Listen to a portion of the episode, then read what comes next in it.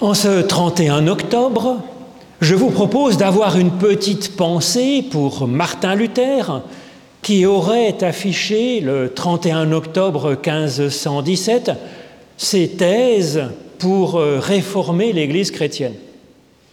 Alors cet anniversaire, ce n'est pas pour euh, célébrer Luther, Calvin ou notre cher Castellion, qui n'était ni plus ni moins saint que, que nous autres en fait. Mais c'est comme un rendez-vous que nous pouvons marquer sur notre agenda, euh, penser à me réformer un peu.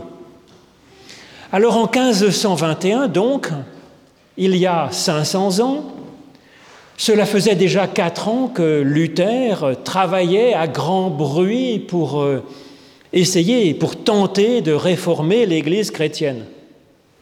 C'est peu dire que cela chagrinait les autorités de l'époque. Il est excommunié par le pape et il est convoqué par l'empereur Charles Quint, sur lequel le soleil ne se couchait jamais, son, son empire, il paraît, et puis il est sommé de se rétracter. Luther répond avec euh, ces paroles À moins que l'on me convainque de mon erreur par des attestations de la Bible et par des raisons évidentes, je suis lié par les textes de la Bible que j'ai cités, et ma conscience est liée par la parole de Dieu.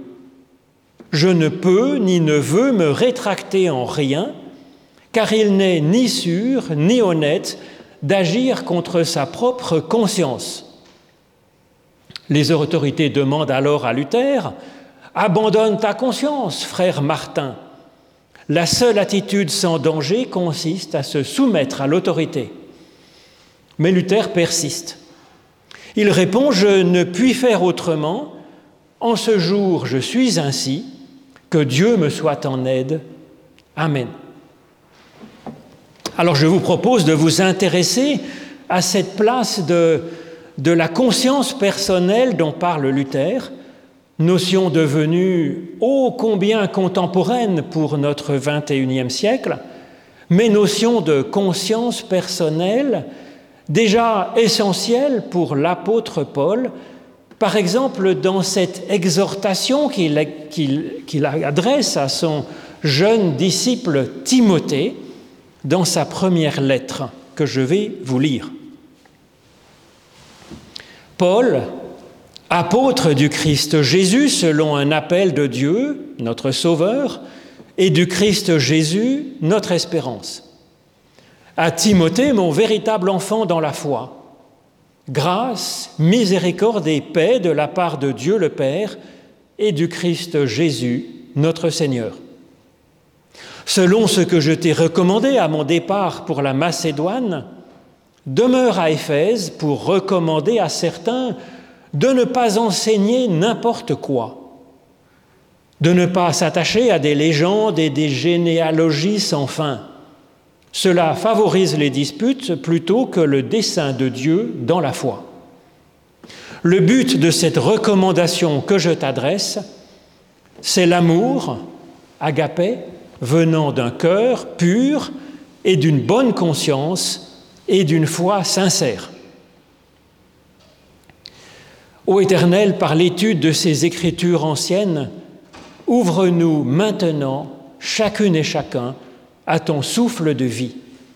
Au nom de Jésus-Christ. Amen. Je ne peux ni ne veux me rétracter en rien, car ce n'est ni sûr ni honnête d'agir contre sa propre conscience. Alors cette phrase est tellement souvent citée pour euh, revendiquer le droit de n'en faire qu'à notre tête, sans autre autorité que notre propre sentiment, que notre désir de l'instant, que nos appétits ou nos hormones. Alors ce n'est pas ainsi que Luther entendait la liberté de conscience. Il parle de sa conscience comme étant captive de la Bible, de la parole de Dieu, et il dit qu'il ne peut pas faire autrement que de s'en tenir à cela. C'est ainsi qu'il appelle sa conscience libre. Alors c'est assez bizarre. Libre, c'est qu'il a étudié librement la Bible, C'est librement qu'il a pensé, qu'il a prié, qu'il a réfléchi et qu'il a conclu. Ensuite, quand on a expérimenté quelque chose de ses propres yeux par soi-même, par exemple quand on a remarqué que le drapeau suisse est rouge et blanc, eh bien notre propre opinion est comme liée par notre expérience jusqu'à ce que quelqu'un nous prouve que le drapeau suisse est bleu et jaune, s'il y arrivait. C'est ce que dit Luther, il se dit prêt à éventuellement changer de conscience, de conviction, et il met au défi ses opposants de trouver euh, des versets bibliques et d'arriver à le convaincre avec une logique, un raisonnement solide. Alors, dit-il, il pourra évoluer, changer son avis. Alors il aurait été facile, puisque Luther leur disait bah, Donnez-moi un verset. Il aurait été facile à l'empereur et aux théologiens du pape d'envoyer à la figure de Luther ce fameux et très dangereux verset de la lettre aux Romains disant que toute personne soit soumise aux autorités, soumise comme à Dieu lui-même. Luther, évidemment, connaît par cœur ce verset, et s'il ne le craint pas en faisant appel à des citations bibliques auprès de ses opposants, eh bien, c'est que Luther est attaché à la Bible, certes, mais pas au sens fondamentaliste du terme. Comme si la réponse de Dieu lui-même se trouvait dans la lettre d'un seul verset. Sa conscience, à Luther, se nourrit d'observations plus amples, de multiples passages différents de la Bible interprétés dans l'écoute de Dieu et par de solides raisonnements comme dans un débat contradictoire. D'ailleurs, ce terme même de conscience suppose une multiplicité de points de vue mis en tension, mis en débat à l'intérieur de nous-mêmes. En effet, la conscience dans le grec du Nouveau Testament, c'est sun, eidesis, mot composé de sun, avec, et de eido, connaître. Cela marche aussi en français. Hein, con, avec, et science, la connaissance. Donc une connaissance qui, embrasse un, ensemble de divers aspects de la question, du sujet qui est en question. Par essence même, la conscience est donc une vision multiple, pluraliste, contradictoire. La conscience, c'est donc d'abord un, un, courageux effort de lucidité, faisant un peu le tour de la question, et puis c'est ensuite avoir le courage de tenir ce sorte de forum interne rassemblant les multiples aspects remarqués. Celui qui obéit aveuglement en adhérant à une autorité, comme celui qui fixe son opinion sur la lettre de quelques versets choisis comme allant tous dans le sens de ce qu'on pensait déjà, ou celui qui décide sur ce qui lui passe simplement par la tête, toutes ces personnes ne font donc pas preuve d'une véritable conscience, puisqu'elles sont orientées par une seule idée. C'est pourquoi l'apôtre Paul recommande à son ami Timothée d'avoir une bonne conscience. D'ailleurs, dans plusieurs de ses lettres, l'apôtre Paul dit que ben, notre conscience peut être comme frappée de diverses maladies, principalement de deux maladies. Il peut nous arriver, nous dit Paul, d'avoir une asthénie de la conscience. C'est donc une maladie qui laisse la, notre conscience faible, rétrécie, étroite, figée, comme crispée sur une seule opinion. Contre cela, il est possible d'entraîner notre conscience, comme, de l'entraîner comme un muscle s'entraîne, de la travailler, de l'assouplir, de l'élargir, de demander parfois à Dieu de la ressusciter, de la rendre vivante. Et puis la deuxième maladie dont parle souvent Paul, et c'est ce que l'on voit ici dans le début de cette lettre à Timothée, il dit qu'il peut nous arriver d'avoir une conscience polluée, polluée par des personnes qui enseignent n'importe quoi. Comme quoi, la, forte habitude actuelle des fake news, des, des idéologies, des discours sectaires et puis des divers complotismes ne datent pas d'hier. L'antidote consiste à se poser des questions, à rechercher les multiples aspects du sujet qui nous préoccupe. C'est pourquoi, au culte comme au catéchisme, eh nous sommes ambitieux, nous cherchons à travailler notre propre conscience personnelle en complexifiant les choses, en les mettant en débat, en profondeur. Nous cherchons à prendre goût à cet effort d'une intelligence de la vie comme étant riche de multiples dimensions, multiples facteurs temporels et spirituels. Alors évidemment, ça demande un courage certain. C'est tellement plus facile, tellement plus reposant, tellement plus confortable tellement plus rassurant de penser qu'un rite ou une croyance suffirait à se rendre quitte sans avoir à se donner la peine de se forger une conscience personnelle, ce qui est toujours troublant. Alors c'est là qu'intervient, je pense, la foi sincère dont parle l'apôtre Paul ici et dont Luther fait un fondement de la démarche chrétienne. La foi dont ils, parlent tous les deux, euh, ce, n'est pas une doctrine à croire, au contraire. La foi est par définition même du terme une confiance, une, une relation vivante avec Dieu qui nous a promis sa grâce, sa miséricorde et sa paix sans condition, comme Paul l'annonce au début de sa lettre. Dans son commentaire de la lettre aux Galates, Luther écrit en 1519 que chaque fois que la parole de Dieu est prêchée, elle rend les consciences joyeuses, ouvertes, sûres face à Dieu, car c'est la parole de grâce, de pardon, qui est bonne et qui nous fait du bien.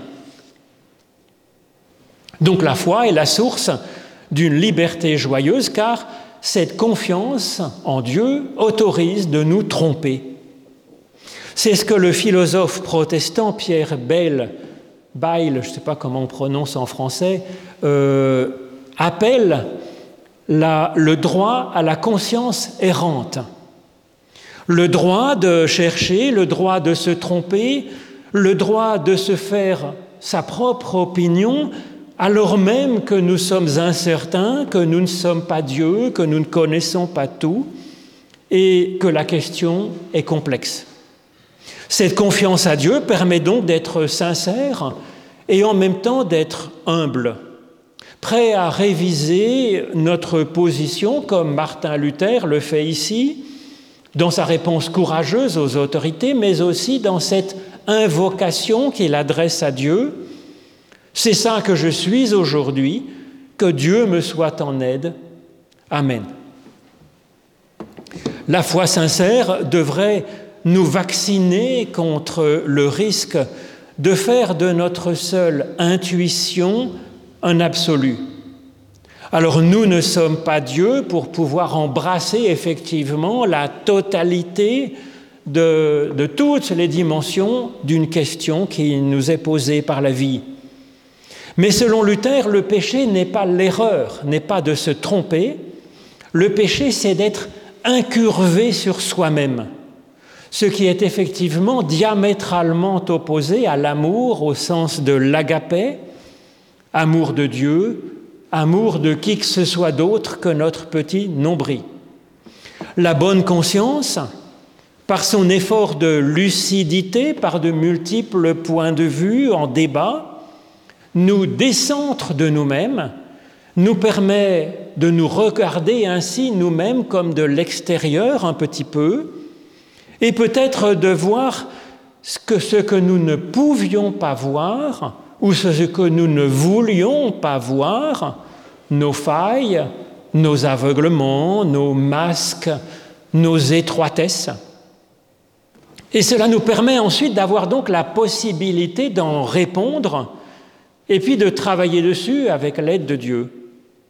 Ce courage aussi nous vient d'une foi sincère foi sincère dont parle Paul et qui nous dit que nous sommes acceptés tels que nous sommes, que même si nous penserions être inacceptables. Alors c'est ce que dit le théologien Paul Tillich, que la, la foi, donc, c'est le courage d'accepter d'être, d'être accepté, même quand nous sommes inacceptables. Ayant donc un début de bonne conscience, il nous reste à nous décider. À nous décider car si la réalité est complexe, il nous faut souvent quand même choisir un chemin, quitte à le réviser ensuite, mais c'est ce qu'évoque, à mon avis, le cœur pur dont parle Paul. Le cœur pur, la bonne conscience et la foi sincère. À mon avis, Paul n'entend pas ici ce pur au sens du lévitique, au sens religieux du terme. Il ne l'entend pas non plus ce pur au sens de valeur morale, de bonne valeur, de haute valeur. Cette recommandation à avoir un cœur pur me semble nous appeler à unifier notre être, à nous rassembler, afin de nous permettre de prendre une décision en mettant le plus important en premier. Alors comment faire dans une situation complexe Il est normal que notre être soit tiraillé par de multiples impératifs, tous excellents, détectés par notre conscience. Et donc, entre notre idéal, entre nos valeurs infinies, entre nos besoins et puis ceux des autres, besoin d'air, besoin de nourriture, besoin d'eau, besoin de soins pour notre corps si fragile, besoin de relations, d'estime de nous-mêmes et tant d'autres besoins et contraintes. L'Évangile ne nous appelle pas à la réduction de ces multiples contraintes, par exemple au profit du seul spirituel, mais à leur organisation, à leur priorisation autour d'un axe, à une harmonisation de toutes ces contraintes au souffle de l'Esprit Saint. C'est cela, la pureté du cœur. Cette pureté du cœur se travaille aussi par l'observation de notre propre façon de prendre des décisions dans notre vie et de voir un peu ce que cela donne, comment nous avons fonctionné. Cela nous aide aussi d'avoir une réflexion solide pour hiérarchiser donc ces priorités, et puis par l'écoute de Dieu, avec confiance, qui a deux, trois choses peut-être à nous dire pour nous aider à avancer. Alors tout cela peut sembler très, très individuel, le cœur pur, la bonne conscience, la foi sincère. Sauf que Paul nous dit que le but de tout cela, et puis aussi le critère que ces trois organes de notre être sont en forme, eh bien, c'est que leur fruit soit l'agapé, l'amour, au sens de cette attention que nous avons pour ceux qui nous entourent, cette recherche de savoir s'il n'y aurait pas un moyen ou un autre de les aider un peu à être plus en forme. Voilà ce que nous propose ainsi Paul, que Dieu nous soit en aide. Amen.